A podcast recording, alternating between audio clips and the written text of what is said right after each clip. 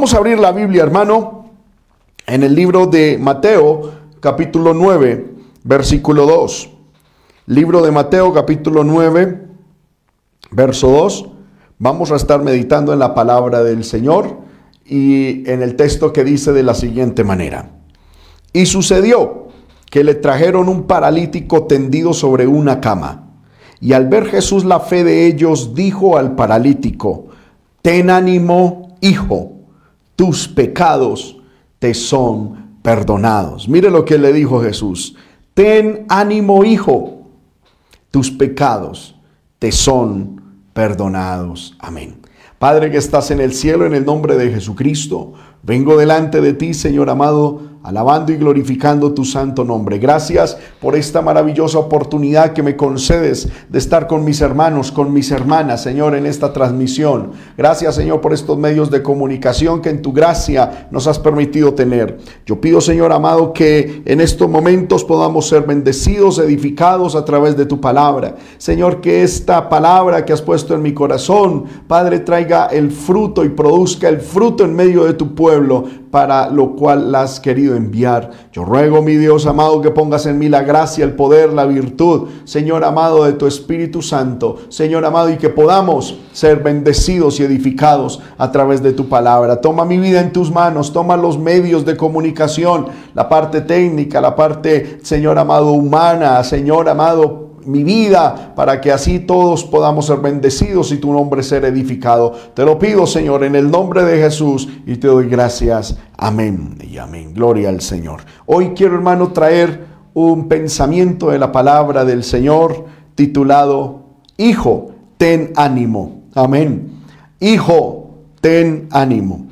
Qué bueno, hermano, es cuando uno, como, amén, ser humano, contar con la ayuda y el ánimo de alguien, ¿verdad?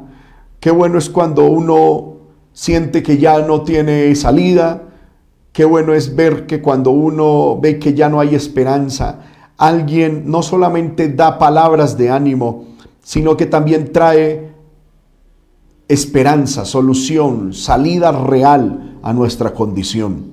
Qué bueno, hermano, es contar con ese tipo de personas y también qué bueno sería que Dios nos utilizara cada uno de nosotros para infundir ánimo en tantas personas que así lo necesitan.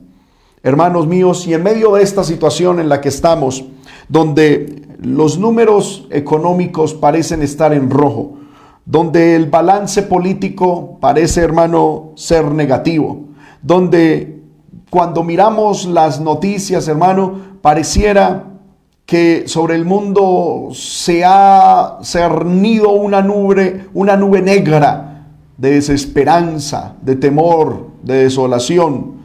Qué bueno, hermano, es saber que en medio de esta circunstancia hay un Dios en el cielo que está dispuesto a decirnos, hijo, ten ánimo, ten ánimo. Bendito sea el nombre del Señor.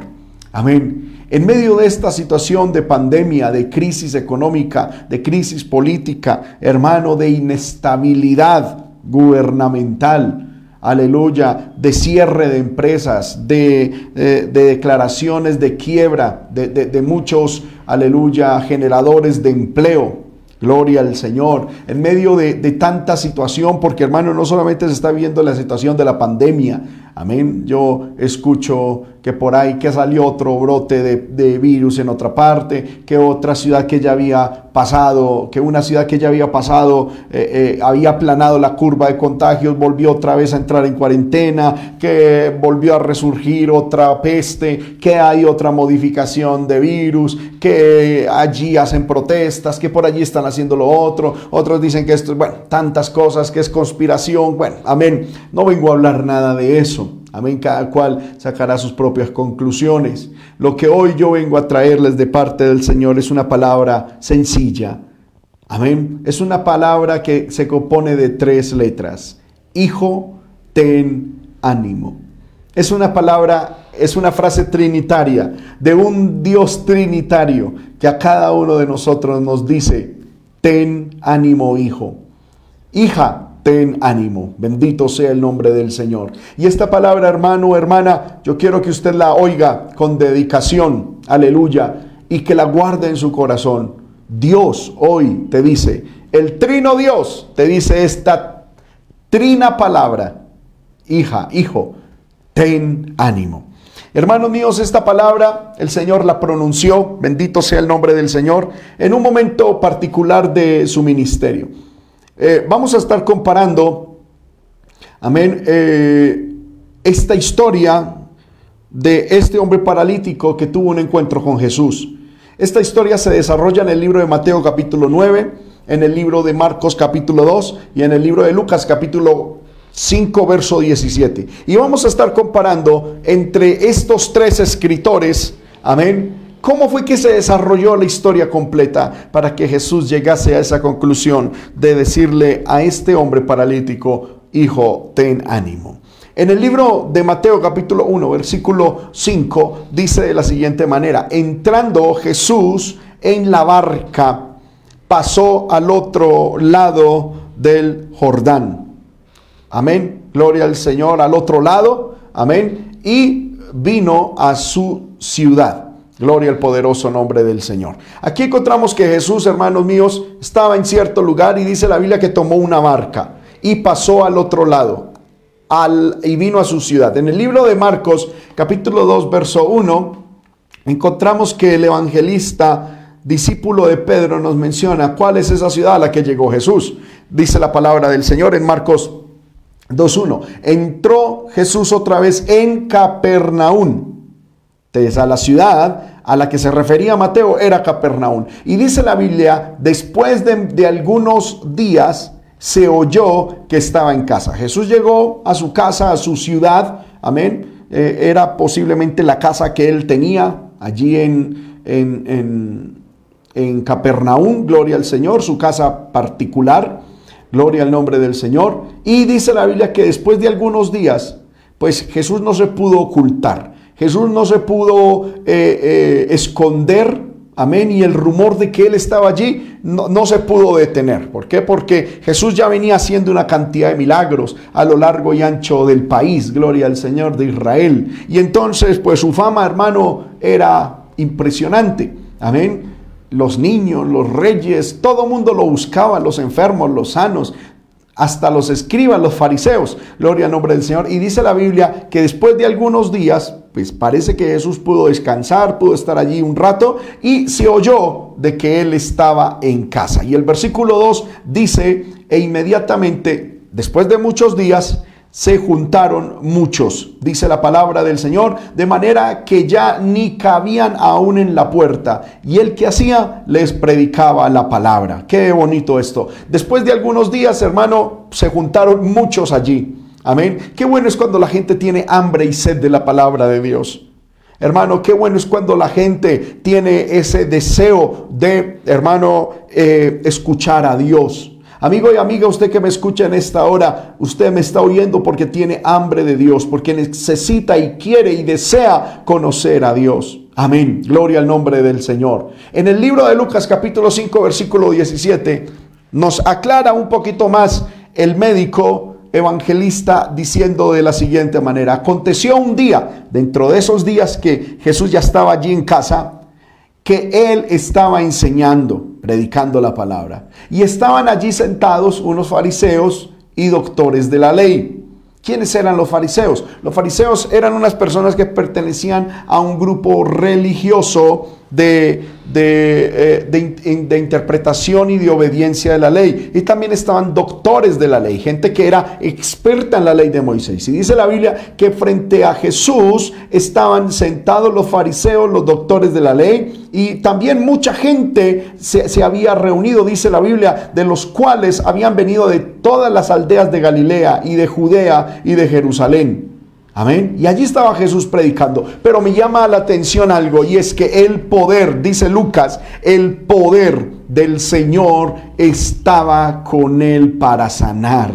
Amén. Bendito sea el nombre del Señor. Qué maravilloso esto, hermano. Y es que en Jesús hay poder para sanar. Y no solamente poder para sanar, sino poder para ayudar, poder para levantar, poder para salvar, poder para libertar a las personas del dominio del diablo, de la esclavitud de los demonios. En Él hay poder. Y el mismo Jesús que estuvo allí en Capernaum predicando la palabra es el mismo hoy y será el mismo de mañana. ¿Cuántos alabamos el nombre del Señor? Aleluya. Dice la Biblia entonces, hermano, que Jesús entró en su casa, estuvo allí unos días, pero amén, las multitudes llegaron.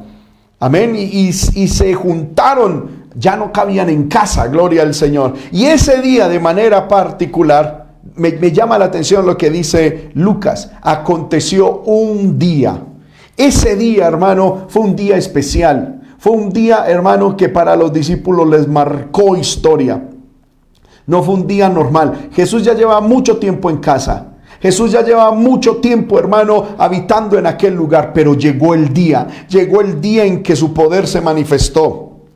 Llegó el día en que la solución, aleluya, se evidenció. Llegó el día en que el poder de Dios, hermano, resultó visible para todos los que estaban en aquella casa. Lo importante aquí, hermano, es que Jesús estaba en la casa. Y eso es algo, hermano, que quiero también, aleluya, eh, decirles a ustedes. Que reflexionemos. El primer día que Jesús entró en esa casa de pronto no hubo milagros, el segundo tampoco, posiblemente ni a la semana siguiente tampoco, pero empezó, empezó algo a moverse el poder de Dios, la manifestación de Dios. Y aconteció un día, un día entre esos, aconteció. Hermanos míos, de pronto alguien dirá, hermano, es que yo llevo con el Señor, aleluya, en mi casa varios, varios días, varios meses, aún años, y no he visto. Lo importante, hermano, es que Jesús esté en casa. Lo importante es que todos los días Jesús esté en tu casa. Aleluya, que Jesús sea el principal invitado, que Jesús esté ahí en medio de vosotros, como dice la palabra, que el, el Señor pueda sentarse a la mesa, pueda estar con ustedes, pueda estar con nosotros en sala, en la sala, pueda estar con nosotros en el cuarto, que tenga libertad de moverse por donde Él quiera en nuestra casa. Hermanos míos, porque muchas veces decimos, ay, el Señor, el Señor está en mi casa, yo quiero que Jesús esté en mi casa, pero Jesús no, no, va a poder sentarse en la sala, porque en la sala hay novelas, hay películas raras, amén. Tampoco se puede meter al cuarto porque muchas veces hay pornografía, chisme, murmuración y hay pecado. Hermano, cuando en nuestra casa hay santidad, Jesús se puede mover por donde quiera. Y amén. Y no importa que de pronto el primero, segundo, tercer día aleluya, Jesús no haya hecho un milagro. No importa que en los tres primeros cuatro cinco meses no haya ocurrido un milagro. Lo es que Jesús esté ahí porque va a acontecer un día. Aconteció un día. Ese, ese día, aleluya, en que Dios va a hacer algo, aleluya, llegará. Ese momento, hermano, se manifestará. Ese día, aleluya, en que el poder de Dios se va a manifestar, aleluya, para traer solución, para levantar, para bendecir para traer salvación, aleluya, a nuestra casa, a nuestra vida, hermano, se va a manifestar, aleluya. Por eso no pierda la presencia de Dios, por eso no descuide la presencia de Dios, por eso, hermano, mantenga en santidad su casa, que Jesús esté ahí, porque en el día menos pensado, en el momento menos indicado, en el día que de pronto usted no espera, el poder de Dios se desatará, el poder de Dios se manifestará y serás testigo de un evento que cambiará tu vida serás testigo de una sorpresa de parte del cielo. El cielo te sorprenderá, el poder de Dios, aleluya, te alcanzará y esa petición que tú tienes delante de Dios la verás respondida, aleluya. Esa, esa situación, aleluya, el Señor la cambiará. Esa angustia el Señor la borrará. Ese temor el Señor lo se lo llevará, aleluya. Ese vacío el Señor lo llenará. Bendito sea el nombre del Señor. Pero hermano, hay que luchar porque Jesús permanezca en nuestra casa. Aleluya. Dice la Biblia que mientras Jesús estaba allí predicando, vamos al libro de Mateo capítulo 9, versículo 2, dice, eh, y sucedió que le trajeron un paralítico. Dice, tendido sobre una cama.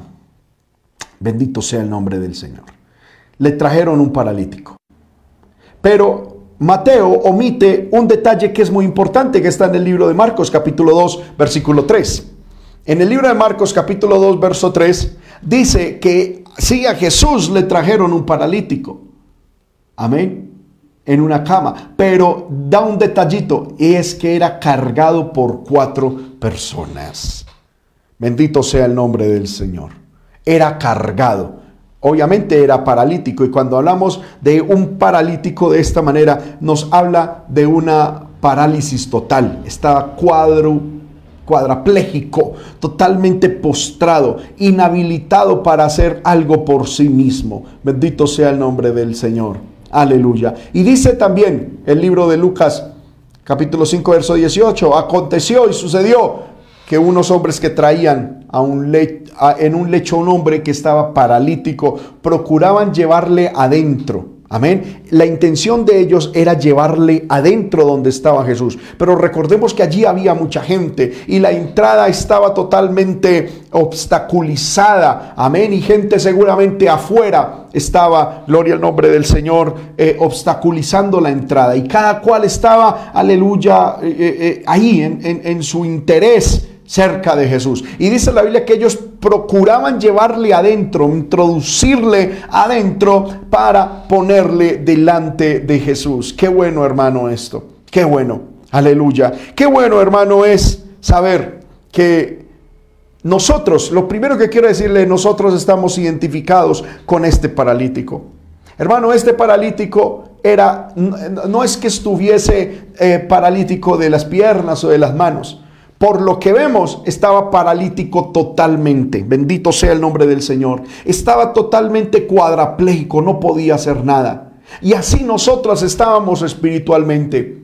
Hermano, sin poder acercarnos al Señor, sin poder, hermano, hacer algo en bienestar de nuestra propia vida. Antes de que, aleluya, Jesús hiciera algo en ti y en tu hogar, estabas cuadraplégico. De pronto no físicamente, pero sí espiritualmente. No podíamos caminar, no podíamos acercarnos al Señor, no podíamos espiritualmente desarrollar algo en pro de nosotros mismos. Estábamos maniatados, estábamos con los pies atados. Aleluya, no había movenciones espiritual. No podíamos levantar las manos para adorar al Señor. No podíamos utilizar los pies para buscar a Dios. No había una alabanza en nuestra boca. No había, aleluya, gozo en nuestro corazón. Estábamos totalmente postrados. Estábamos, aleluya, totalmente aleluya, postrados en una cama espiritual, lo único esperando que pasaran los días, aleluya, y que alguien hiciera algo por nosotros. Oh, gloria al nombre del Señor. Y dice la Biblia que estos, este hombre tenía unos amigos, unos amigos que conocían a Jesús, unos amigos, hermanos, que lo llevaron a Jesús. Bendito sea ese día en que esos hombres tomaron la decisión, aleluya, de llevar a este paralítico a Jesús. Y bendito sea el día en que a ti te hablaron del Evangelio, en que a mí me hablaron del Evangelio. De pronto en tu caso fue una persona, fueron dos, fueron tres fueron cuatro, cinco, no sé cuántas personas estuvieron hablándote del Evangelio, orando por ti, aleluya, motivándote, posiblemente tus padres, aleluya, tus hermanos, tus abuelos, tu familia, diciéndote desde pequeño o aleluya, aunque eras ya adulto, llevamos para la iglesia y nos empujaban y nos empujaban, aleluya, y el deseo de ellos era acercarnos al Señor. Bendito sea Dios por esa gente, hermano, por esas personas, por esos amigos de verdad de nosotros que nos trajeron a Jesús. Aleluya. Hermano y hermana, usted tiene que ser agradecido con Dios y tenemos que recordar aquellas personas que nos mostraron al Señor, que nos trajeron al Señor. A los jóvenes y a los adolescentes que me ven, algunos de ustedes dirán, pero ¿por qué mi papá, por qué mi mamá me obliga a ir a la iglesia? La función de ellos como personas que te aman es llevarte a Cristo. Porque tú por tu vida espiritual no puedes hacer nada. Estás lejos de la presencia del Señor por cuanto todos pecamos y estamos destituidos de la gracia, de la misericordia del Señor. Tus padres son esos amigos que te están intentando acercar a Cristo.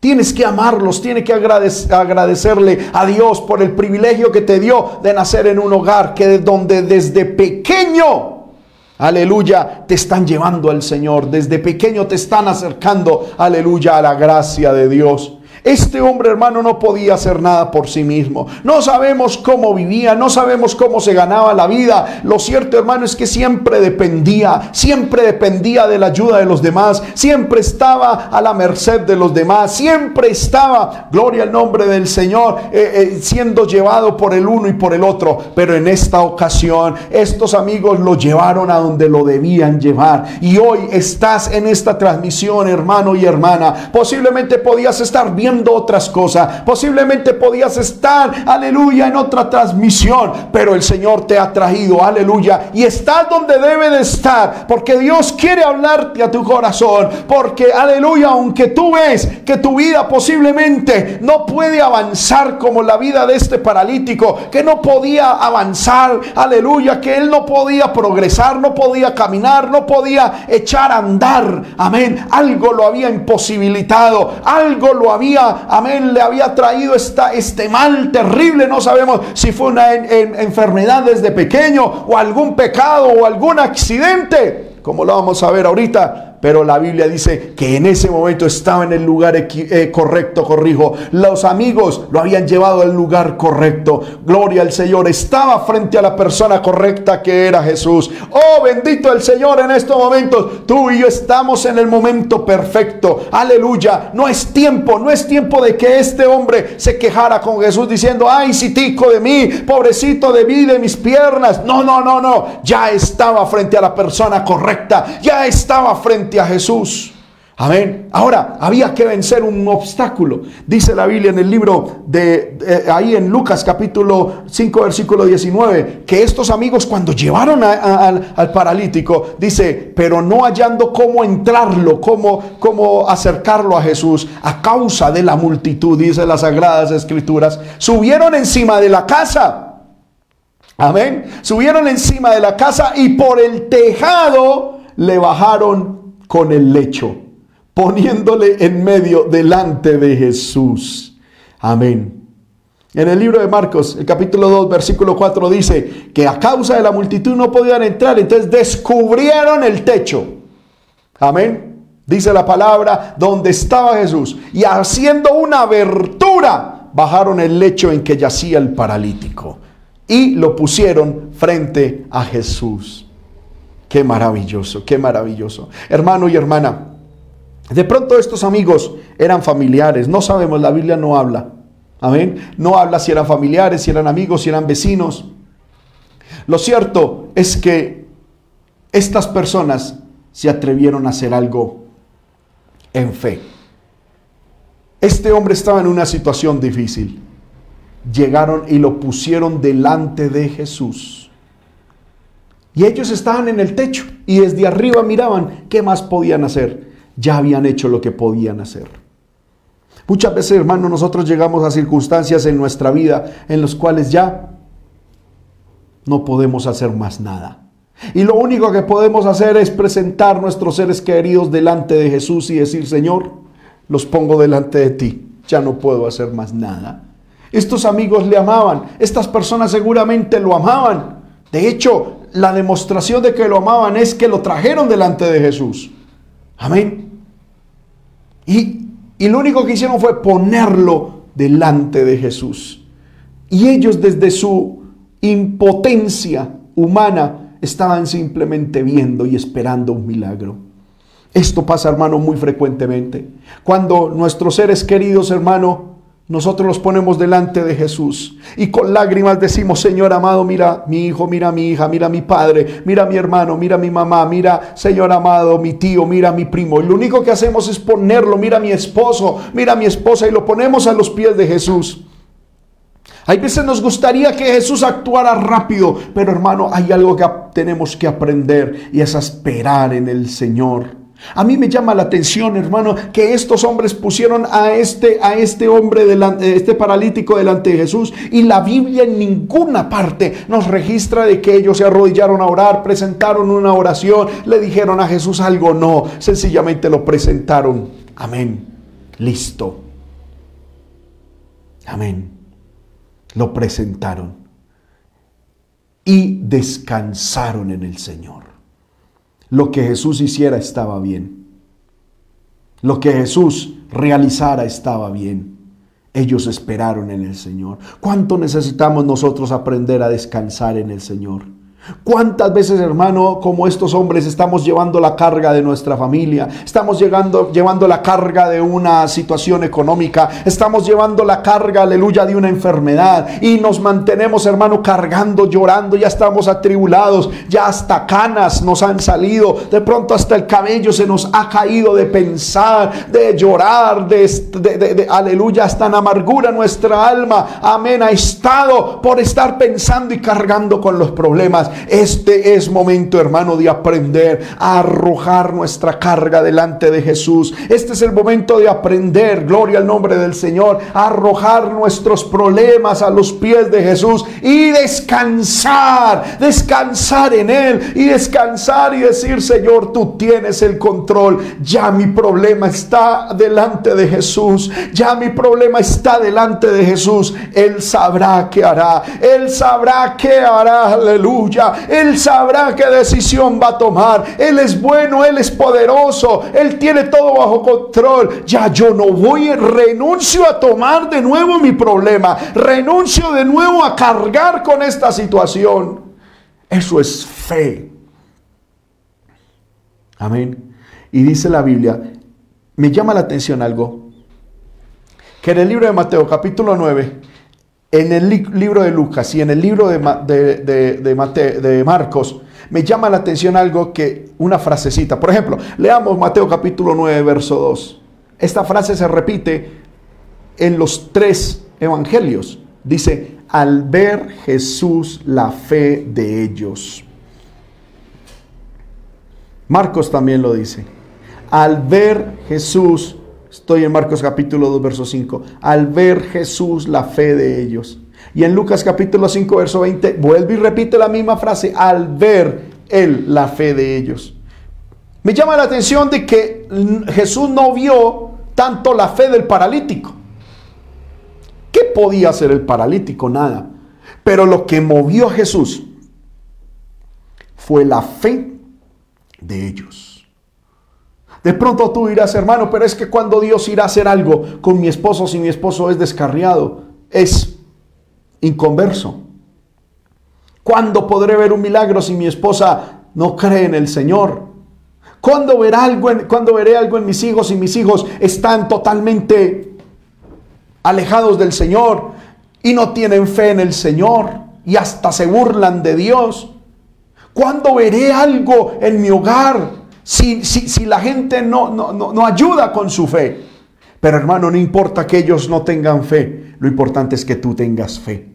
Lo importante es que tú creas en el Señor y, y que lo hagas como lo hacía, aleluya, Abraham, que cree en esperanza contra esperanza y que fortalece su fe en el Señor, dando gloria a Dios, saludando, confesando que Dios es grande y poderoso y que en algún momento allá en tu casa un milagro ocurrirá, en tu vida un, un milagro ocurrirá, en tu economía en algún momento algo explotará espiritualmente y verás un milagro y podrás, aleluya, ver la mano de Dios. No importa que ellos no tengan fe, lo importante es que tú tengas fe. ¿Tienes fe? Yo sé que tú tienes fe, pero mi pregunta es, ¿cómo está esa fe? De pronto algunos dicen, hermano, ya yo tengo fe, pero mi fe ya está como cansada. Mi fe, ya, siento que como que, aleluya, eh, eh, eh, estoy es resignado a lo que Dios quiera. No, no, no, no, no. No te resignes. Cree, cree, cree. Jesús dijo, no te he dicho que si crees verás mi gloria. Cree en el Señor. En estos momentos de tribulación, en estos momentos de escasez, en estos momentos, aleluya, de tanta incertidumbre a nivel mundial, se necesita hombres y mujeres de fe que creamos ciegamente. Perdóneme esta palabra, que creamos testarudamente, que creamos, aleluya, eh, eh, obstinadamente en el en esperanza contra esperanza. Que nuestra fe esté en el Señor, puesta inamoviblemente puesta en Él.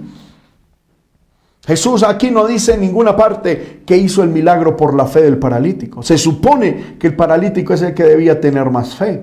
Él era el que necesitaba el milagro. Él era la persona que estaba más urgida de que Dios hiciera algo en su vida.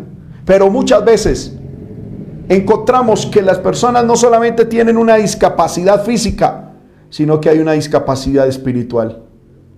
Hay gente, hermano, que sabe, aleluya, que necesitan de Dios y que están en una situación tremenda, pero no, no pueden tener fe. Amén. No pueden creer en Dios para provocar un milagro. ¿Qué tenemos que hacer nosotros que sí creemos en el Señor? Confiar en el Señor.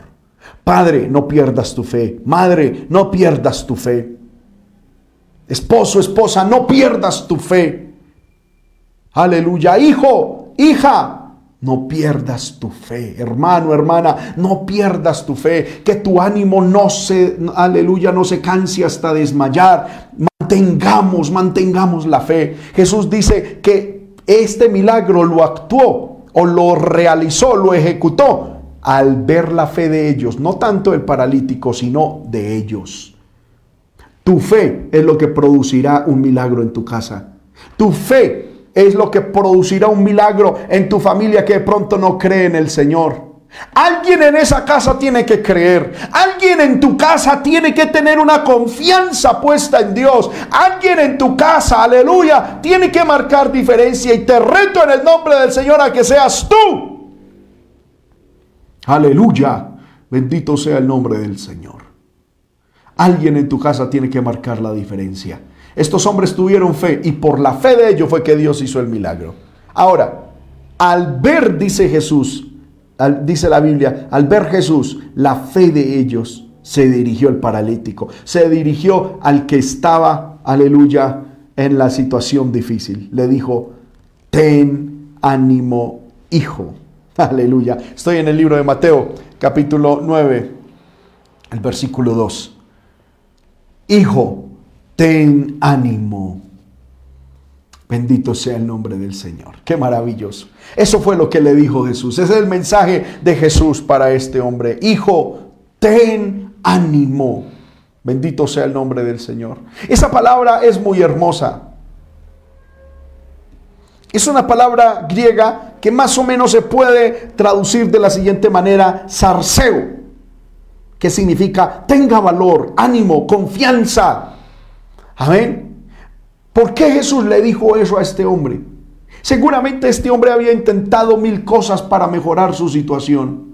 ¿Quién sabe cuántos médicos, cuántas terapias, cuántos remedios, cuántas invocaciones, cuántos rezos, cuántas cosas habrá hecho este hombre que ya había perdido toda toda esperanza, todo valor, todo ánimo, toda confianza. Este hombre, hermano, había perdido la fe, había perdido, gloria al nombre del Señor, la confianza. Amén. En volverse a ver sano. Gloria al nombre del Señor. Y me llama la atención que esta palabra es una palabra imperativa, es una orden. Jesús le dijo, ten ánimo. O sea, es una orden. Desarrolle, saque de usted ánimo. Ánimo. Lo primero, hermano, que tenemos que entender es que muchas veces en la, la fe se pierde por la falta de ánimo. El ánimo es el valor, es la, es la confianza, es el deseo, aleluya, de ver un milagro, de salir adelante. Seguramente, hermano, lo hemos perdido porque hemos intentado mil veces, hemos tocado mil puertas, hemos enfrentado mil circunstancias y algunos dicen, ¿sabe qué? Ya no quiero más nada, déjeme así, punto. No, el Señor te dice, ten ánimo, ten ánimo, ten ánimo. Bendito sea el nombre del Señor. Porque hermano, sin ánimo, ¿qué podemos nosotros hacer? Sin ánimo, ¿qué podremos nosotros lograr? Bendito sea el nombre del Señor. La Biblia nos habla mucho, hermano, acerca del ánimo. El, Señor muchas veces, hermano, nos habla en muchos momentos, bendito sea el Señor, de que tengamos ánimo. ¿Por qué? Porque el ánimo nos ayuda, el ánimo nos bendice. Bendito sea el nombre del Señor. Aleluya. Es necesario entonces, hermano, que nosotros entendamos esto. Dios te dice, ten ánimo. En medio de esta circunstancia difícil, ten ánimo, ten ánimo. En el libro de Deuteronomio, capítulo 31, verso 6, Mire lo que dice el Señor. Libro de Deuteronomio, capítulo 31, verso 6. Dice, esforzaos y cobrad ánimo. No temáis ni tengáis miedo de ellos, porque Jehová tu Dios es el que va contigo. Él no te dejará ni te desamparará. Aleluya. Bendito el nombre del Señor. Cobrad ánimo, esforzaos. Amén. Hermano, uno tiene que sacar fuerzas también de adentro. Uno tiene que decir, no, no, no, no, no, no, no, no. Yo sé que mi confianza, porque hermano, yo estoy seguro que muchos de ustedes creen en que el Señor puede hacer un milagro, pero muchas veces al ver los problemas, las dificultades, como que ya pierde uno fuerza para creer. La fe pero como que no hay fuerza para creer. Pongo este ejemplo. Muchas veces, hermano, nosotros tenemos nuestro carro, un carrito, y sabemos que de motor está bueno. Amén. El motor tiene, tiene empuje. Sabemos que está bien. Pero de pronto está fallando la energía. De pronto está fallando la parte eléctrica. Y uno encuentra, hermano, que cuando uno le da como para iniciar el carro, como que no arranca. El motor está bien, pero no hay la fuerza, no hay la energía para inyectarle a ese motor. De pronto tu fe está intacta. Si yo te pregunto, ¿tú crees en el Señor? Tú dirás, amén, sí, yo creo en el Señor. Amén. ¿Crees que Dios hace milagros? Sí. Yo, de pronto dices, sí, yo creo que Dios hace milagros. Pero de pronto has orado mucho. De pronto has hecho muchas cosas para ver algo en tu vida. Y hasta el momento no has visto lo que quieres y la fuerza para creer, la energía para creer ha disminuido. Por eso el Señor dice, esforzaos y cobrad ánimo. No temáis. Es decir, de adentro usted, hermano, eh, eh, refortalezcase en el Señor y diga, no, no, no, no, no, no. Yo no solamente voy a creer, sino que voy a tener ánimo. Voy a tener ánimo. Bendito sea el nombre del Señor. Aleluya. Aleluya. Bendito sea el nombre del Señor. En el libro de Proverbios, capítulo 18, versículo 14, dice, el ánimo del hombre soportará su enfermedad, mas ¿quién soportará al ánimo angustiado? Amén, ¿sí lo ve? El, aleluya, el ánimo del hombre soportará su enfermedad, pero ¿quién soportará el de ánimo angustiado? Gloria al nombre del Señor. Necesitamos, hermano, tener ánimo. Hoy el Señor Jesús te dice, hijo, ten ánimo. Hijo, ten ánimo, hija, ten ánimo. Vuelva a levantar fuerzas. Fuerzas para creer, fuerzas para esperar, fuerzas para, aleluya, recibir el milagro, para poner su confianza en el Señor. Reciba ánimo en el nombre de Jesús. Porque hermano, fe hay, pero muchas veces no hay ánimo.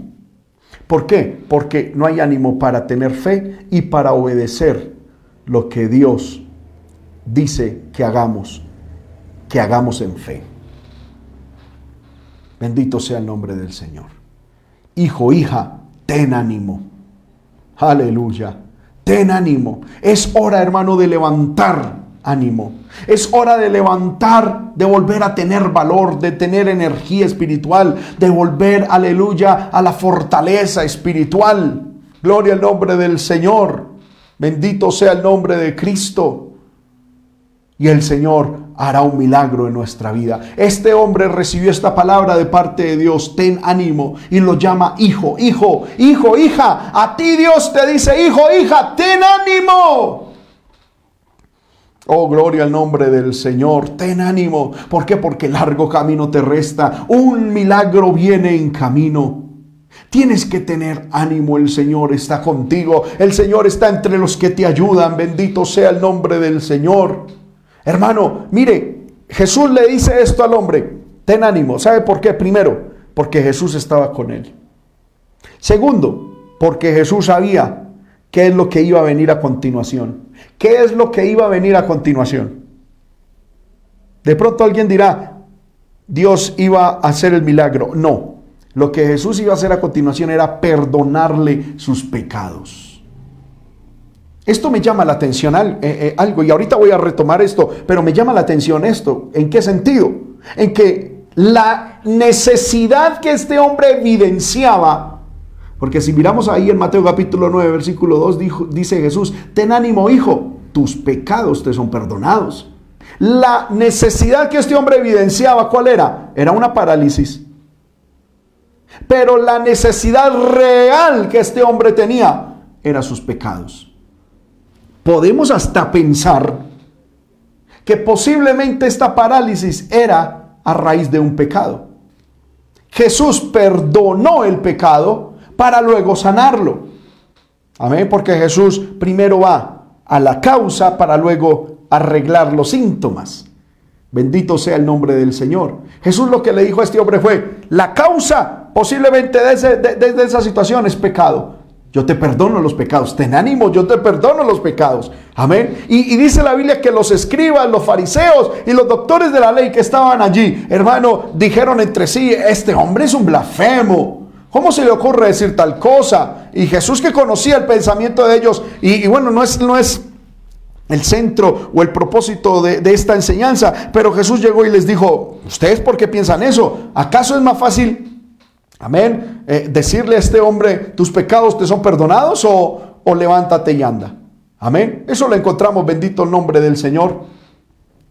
Aleluya. En el libro de Marcos, capítulo 2, versículo 9. Dice, ¿qué es más fácil? Le dice Jesús a esos escribas y a esos fariseos. ¿Qué es más fácil? ¿Decir al paralítico, tus pecados te son perdonados? ¿O decirle, levántate, toma tu lecho y anda? El versículo 10, pues para que creáis y sepáis que el Hijo del Hombre tiene potestad en la tierra para perdonar pecados, se dirigió al paralítico y el versículo 11 dice, dice lo que le dijo Jesús. A ti te digo, levanta tú, levántate, toma tu lecho y vete a tu casa. Mire hermano, por eso fue que Jesús le dijo al paralítico, ten ánimo, porque Jesús sabía lo que iba a venir. ¿Qué iba a venir? Aunque el paralítico no lo sabía, le iba a venir el perdón de sus pecados. Y segundo, el milagro que él tanto anhelaba. Ahora, yo te voy a decir algo. Jesús hoy te dice a ti y me dice a mí, ten ánimo, entre otras cosas, porque ya tus pecados y mis pecados han sido perdonados. Ahora, si, si, es, si es, aleluya, ¿qué es más fácil para Jesús? Decir tus pecados te son perdonados o decir levántate y anda. Para Jesús eso es lo mismo. Amén. Tus pecados ya han sido perdonados. Y esto es algo maravilloso. En el libro de Salmo, aleluya, el capítulo 32, versículo 10, dice la palabra del Señor. Libro de Salmo, capítulo 32, verso 10. Bienaventurado aquel cuya transgresión ha sido perdonada y cubierto su pecado. Tenemos que tener ánimo. el diablo llega y dice, te dice en el oído, ah, tienes que estar triste, mira qué problema tan tremendo, mira qué necesidad tan terrible, y te pone a llorar y te pone a deprimir y te pone en amargura, y, y amén, y el diablo te muestra todos los días lo que te hace falta, pero Dios hoy te dice, cobra ánimo, ten ánimo entre otras cosas porque tus pecados ya han sido perdonados. En esta, en esta semana, hermano, leí una frase que me llegó al corazón. Y era, la frase decía, un sabio un día le dijo a una persona, eh, bueno, estaba frente a un grupo de personas y contó un chiste. Contó algo gracioso, este sabio contó algo a los que estaban ahí presentes y dice la historia que todos se rieron. El sabio volvió a callar y volvió a repetir el chiste. Cuando lo volvió a contar, algunos se rieron, otros no. Volvió a contar el mismo chiste. Luego procedió a contar por tercera vez el mismo chiste. Esta vez menos personas se rieron. Una cuarta vez contó el chiste, el mismo chiste, y ya nadie se rió. Lo volvió a contar una quinta vez y nadie absolutamente ni esbozó una sonrisa. Y cuando todos le dijeron, oye, ¿por qué contaste cinco veces el mismo chiste? Y él les dijo, pónganse a pensar. Ninguno de ustedes se ríe dos veces por el mismo asunto, pero sí lloran todos los días por lo mismo. Me llamó mucho la atención esa reflexión. Nosotros muchas veces lloramos por lo mismo, por lo mismo, por lo mismo. Y lo tremendo es que las lágrimas que producen nuestros ojos por llorar, por la lluvia que vemos, nos impide ver el sol, la luna y las estrellas que están por encima de esa tormenta. Por estar mirando nuestra, aleluya, nuestra escasez, nuestro problema, Hermano, estamos dejando de ver lo que Dios ha hecho por nosotros, la gracia que ha tenido, el hogar que Dios nos ha dado, por estar mirando los problemas de otros, por estar llorando por las situaciones de otras personas. Estamos, aleluya, eclipsándonos no viendo la gracia de Dios. Ya Dios ha perdonado tus pecados. A este paralítico Jesús le dijo, no temas porque tus pecados van a ser perdonados. Pero a ti Dios te dice, ya tus pecados han sido perdonados. Ten ánimo, hombre. Lo otro ya es cuestión de fe, es cuestión de tiempo. Bienaventurado, más que feliz es aquel hombre, aquella persona cuya transgresión ha sido perdonada y cubierto su pecado. Libro de Salmo, el, siguiente versículo, el verso 2. Bienaventurado el hombre a quien Jehová no culpa de iniquidad y en cuyo espíritu no hay engaño. Aleluya. Bendito sea el nombre del Señor. En el libro de Isaías capítulo 40, verso 2. Libro de Isaías capítulo 40 verso 2 dice, hablad al corazón de Jerusalén, de mi pueblo, decirle a voces que su tiempo ya es cumplido, que su pecado es perdonado, que doble ha recibido de la mano de Jehová por todos sus pecados. Es hora, hermano, de, de que permitamos que esta palabra llegue al corazón. Aleluya, ya el tiempo de nosotros está cumplido. Entre otras cosas, el tiempo, hermano, de nuestros pecados ya ha sido, que nuestros pecados han sido perdonados. Bendito el nombre del Señor, aleluya. ¿Puede usted levantar su mano y alabar al Señor en esta hora? Aleluya, aleluya. Hermano, lo más grande ya lo hemos recibido, el perdón de nuestros pecados, la llenura del Espíritu Santo. Amén. Hemos sido sacados del engaño, de la obra de Satanás, del dominio del infierno. ¡Ánimo! Ya viene lo otro, ya viene el otro milagro. Ya tenemos lo más grande. Ya tendremos lo, lo, más pequeño. Ahora, Jesús llega y le dice, levántate, toma tu cama y vete a tu casa. Jesús le había dicho, ten ánimo, primero porque sus pecados iban a ser perdonados. Pero también porque Jesús tenía para él un estilo de vida bendecido. Toma tu cama y vete a tu casa. En el libro de Eclesiastés capítulo 9, ya voy terminando, aleluya. Eclesiastés 9:7 dice de la siguiente manera, anda, come tu pan con gozo y bebe tu vino con alegre corazón, porque tus obras ya son agradables a Dios. Y el verso 8 nos da una instrucción. En todo tiempo sean blancos tus vestidos y nunca falte un ungüento sobre tu cabeza. Amén. Hermano, es hora de levantar ánimo y de disfrutar lo que Dios nos ha dado espiritualmente y humanamente. Lo que necesitas, Dios ya lo tiene en su cuidado. Solo es cuestión de tiempo. Solo es cuestión de que llegue el momento preciso de parte de Dios para tu vida. Ese tiempo llegará, ese tiempo se manifestará. En tu vida ocurrirá y aconteció un día, ese día en que Dios te sacará de esa parálisis, de esa situación, de esa angustia. Amén dice la Biblia ya para terminar, Mateo 9:7. Entonces él, el paralítico, se levantó, obedeció. Pero mire hermano, esto me llama la atención algo. Se pudo levantar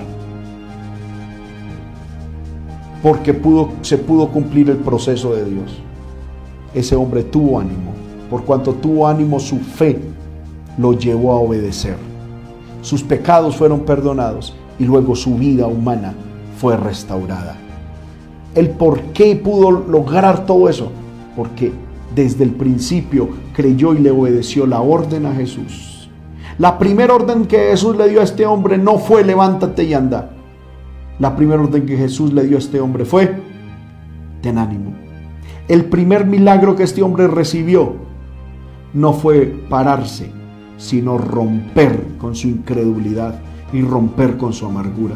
El primer milagro que tú necesitas es romper con tu depresión, es romper con tu incredulidad, es romper con tu temor, es que rompas en el nombre de Jesús con tus complejos, es en el nombre de Jesús que rompas con esas estructuras mentales que el diablo te ha puesto y que has permitido que lleguen a tu vida. Rompe con eso en el nombre de Jesús y cuando tú rompas con eso estarás listo para ver el siguiente la siguiente etapa del milagro de Dios. Y la, dice la Biblia, versículo 8, y la gente al verlo, los demás al ver este milagro, se maravillaron y glorificaron a Dios que había dado tal potestad a los hombres. Bendito sea el nombre del Señor.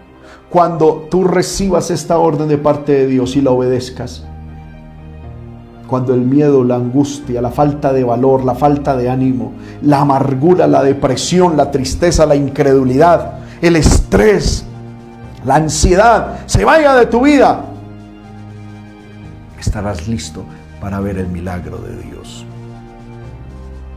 Aleluya. Gloria al nombre del Señor. Vamos a orar en esta hora. Vamos a presentarnos delante del Señor. El Señor, yo sé que en estos momentos te ha hablado y te ha dicho, hijo, hija, ten ánimo, ten ánimo, ten ánimo. Amén. Dios todavía está en el cielo. Dios todavía, aleluya, tiene poder. Dios todavía, aleluya, tiene planes para tu vida. Dios todavía, bendito sea el nombre del Señor, quiere bendecirte, quiere prosperarte. Oh, mi alma alaba al Señor, mi alma alaba al Señor. Oh, gloria al nombre de Cristo. Pero tienes que hoy renunciar a esa falta de valor, a esa falta de ánimo, a esa incredulidad. Levante sus manos ahí donde usted está y dígale, Señor, yo escuché hoy tu palabra, he escuchado tu palabra. Y sé que a través de la misma tú me estás retando y me estás llevando a creer en ti. Señor amado, las estructuras mentales me están llevando, Señor, a que yo no crea, a que yo, Señor amado, Padre bueno, Señor, esté atado a mi propia Señor, a mi propia queja, a mi propia amargura, a mi propia desesperación. Pero en esta hora, poderoso Dios, yo te pido, Señor amado, que esas cadenas en mí se rompan. Yo, Señor amado, cobro ánimo, me voy a esforzar, me voy a levantar en el nombre de Jesús. En el nombre de Jesús. Dios no nos ha dado espíritu de cobardía, sino de poder, de amor y de dominio propio. Recibe ese espíritu de Dios en esta hora. Recibe ese espíritu de Dios en esta hora. En el nombre de Jesús. En el nombre de Jesucristo, el Hijo de Dios, glorifícate, glorifícate mi Rey, glorifícate mi Rey. Eh, oye las palabras de Dios que te dice, hijo, hija, ten ánimo, hijo, hija, ten ánimo, ten ánimo. Aleluya. Mi alma te alaba, mi alma te bendice, mi alma te glorifica. Aleluya, aleluya, aleluya. Santo, santo, santo es Jehová. Adore, adore, hermano. No es hora de estar mirando una pantalla. Perdóneme que yo a veces digo esto y suena un poquito fuerte. Lo que yo quiero es que usted se meta en el ambiente espiritual. Lo que yo quiero es que usted en estos momentos, aleluya, gloria al nombre del Señor, esté en este ambiente espiritual y reciba la bendición.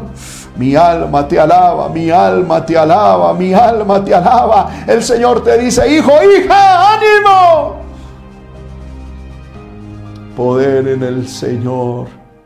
Poder en el Señor, poder en el Señor. Yo no conozco tu situación. Yo no conozco, aleluya, la angustia por la que tú y tu familia están viviendo. No sé, aleluya, por qué estarán atravesando. Lo que sí sé es que hay un Dios poderoso. Hay un Dios, aleluya, que está esperando que su fe esté en ti firme, fuerte. Que tu fe esté en Él firme, fuerte. Que no claudique Aleluya. Recibe ánimo, levanta tus manos, recibe ánimo. Ánimo, ánimo, aunque la situación sea dura. Ánimo, pueblo de Dios. Aunque la situación esté difícil, ánimo, pueblo de Dios. Bendito sea el nombre de Cristo. Bendito sea el nombre de Cristo. Gracias Señor por tu palabra. Gracias Señor amado por el consejo de tu palabra. Recibe toda la gloria, recibe toda la honra. Que tu pueblo sea bendecido, que tu pueblo sea edificado, que tu pueblo sea consolado, que tu pueblo Señor amado sea rearguido. Aleluya. A seguir adelante puesta su fe, Señor amado, en ti en el nombre de Jesús. Gracias, Señor. Invito a que le demos un aplauso al Señor por su palabra. Dele un aplauso al Señor y dígale, Señor, yo recibo fuerzas. Hoy me levanto en fuerza. Voy a seguir adelante en victoria. En el nombre poderoso de Jesús, el Hijo de Dios. Y te doy gracias. Amén y amén.